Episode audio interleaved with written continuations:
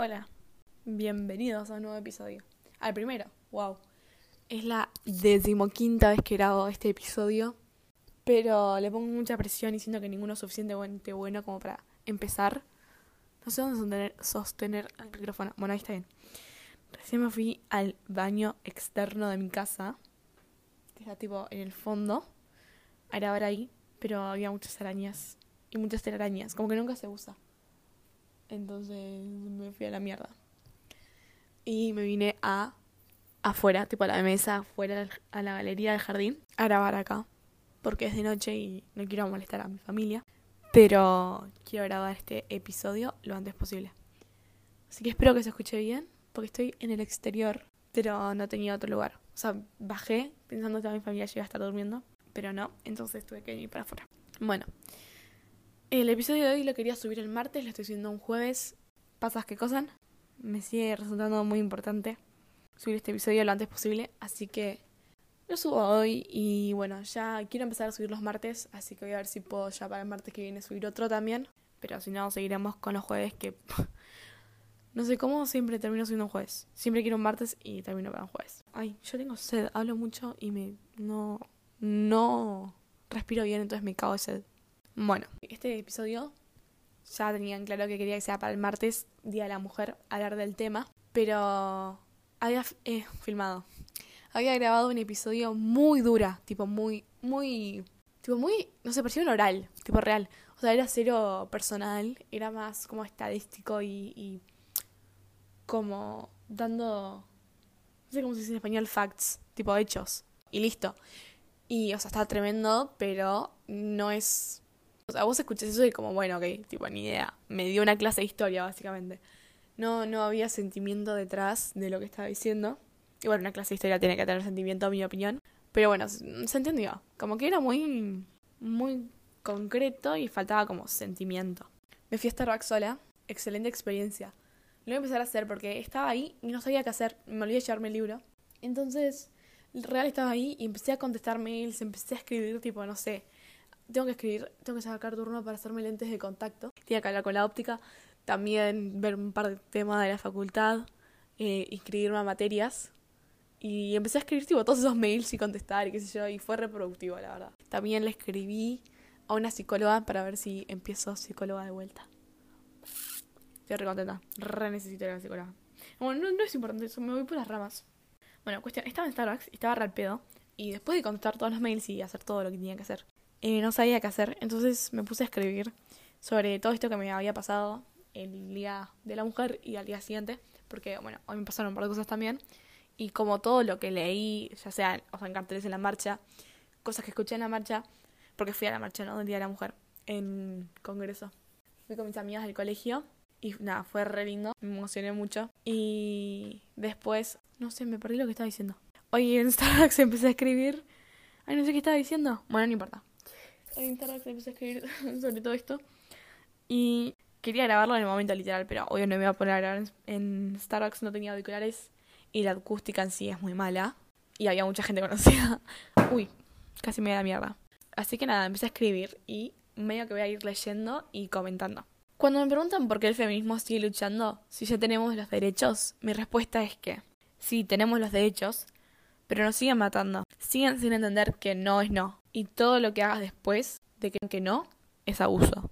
Más de una vez, el amiguito que te pide que le avises cuando llegaste es el que abusa a una conocida. Compartió sus nudes o dijo que era re fácil porque se la pudo coger.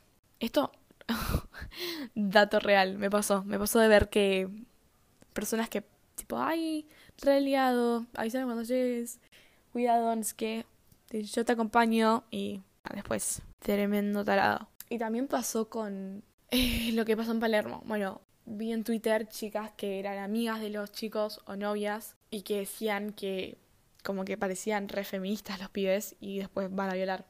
Psicópatas mal. Bueno, más de una vez nos boludearon por llevar el pañuelito violeta o verde. No es casualidad que hoy mi hermano se sacó fotos con mi pañuelo, burlándose de nosotras. Parece una boludez, pero me dolió mucho. Algo que para mí pasa todos los días, que me gritan en la calle, que tengo que consolar a mis amigas llorando porque el chabón no entendió que no es no, que tengo miedo de salir sola por si no vuelvo, que mi vieja me dice que ni se me ocurra tomarme un Uber sola, que le aviso a mis amigas que tal pibe es un violento, no te hagas amiga, que abusó a dos chicas. Que prendo el noticiero y otro femicidio más. Pero obvio, si hay femicidios cada 30 horas. Acaba de pasar la violación en grupo en Palermo, que les dije recién. Seis hombres violaron a plena luz del día a una chica. Una chica que estaba drogada, que no le gustan los chicos. Y hay quienes dudan si hubo consentimiento. Me da mucha bronca. Y hay quienes lo toman como un caso aislado. Y después hacen chistes sobre las feminazis. Pero después cuando hablamos de feminismo, lo primero que preguntan es si nos pueden pegar igual que a un hombre.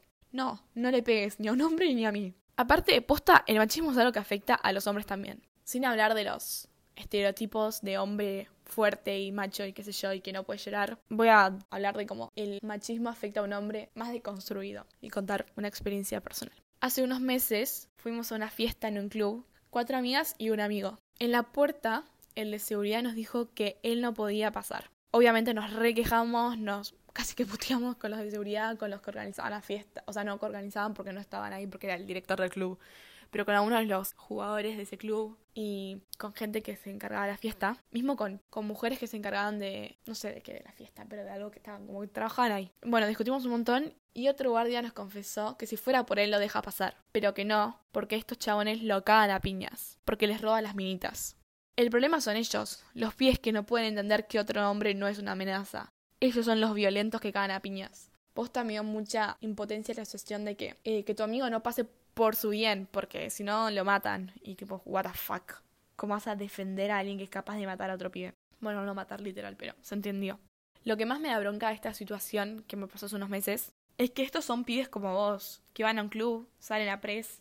Capaz, si sos mina, te juntás con pibes que son así sin saberlo o te los chapás en una fiesta y ni sabes que son así. Son pibes que hacen chistes machistas, se burlan de la feminazis, se chapan una piba y después la tachan de trola porque se me tiró ella. Y a los pibes les digo, capaz no violás, pero si haces algo de esto, ayudás a que este sistema no caiga.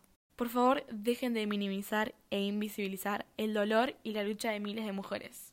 Queremos ser respetadas y vivir sin miedo. Bueno, eh, me puse el micrófono en otro lugar a ver si se escucha bien. Capaz ahí se escuche mejor. Bueno, no sé. ¡Ay! Se me cae el celular. Bueno, ay, qué catastrófico esto. Quiero cerrar el episodio pensando en que a pesar de que está muy naturalizado el machismo, muchas cosas que tienen que cambiar y que realmente eh, las violaciones y los femicidios no son casos aislados. Vivimos en una sociedad con esto que está estructuralizado. Sí quiero reconocer que como mujeres avanzamos un montón en la sociedad y conseguimos un montón de cosas y no sé, me pone súper orgullosa ser mujer y ser parte de esto. No sé, ayer en la marcha yo sentía una sororidad enorme te ponías a charlar literal con cualquier persona que tenías al lado. Llegaba momentos que nos poníamos a cagarnos de risa o por ahí veías a alguien al lado llorando y tenías ganas de abrazarla y veías a alguien nada que ver que la abrazaba. Mismo yo con mis amigas terminé en un momento llorando y abrazándonos todas porque es muy emocionante ver lo que es el feminismo como movimiento y lo fuertes y empoderadas que somos. Así que nada, gracias por llegar hasta acá. Si te gustó este episodio, dale 5 estrellitas al podcast, que me reayudas. Y nada, nos vemos o el martes que viene y si no, bueno, en una semana. Chau.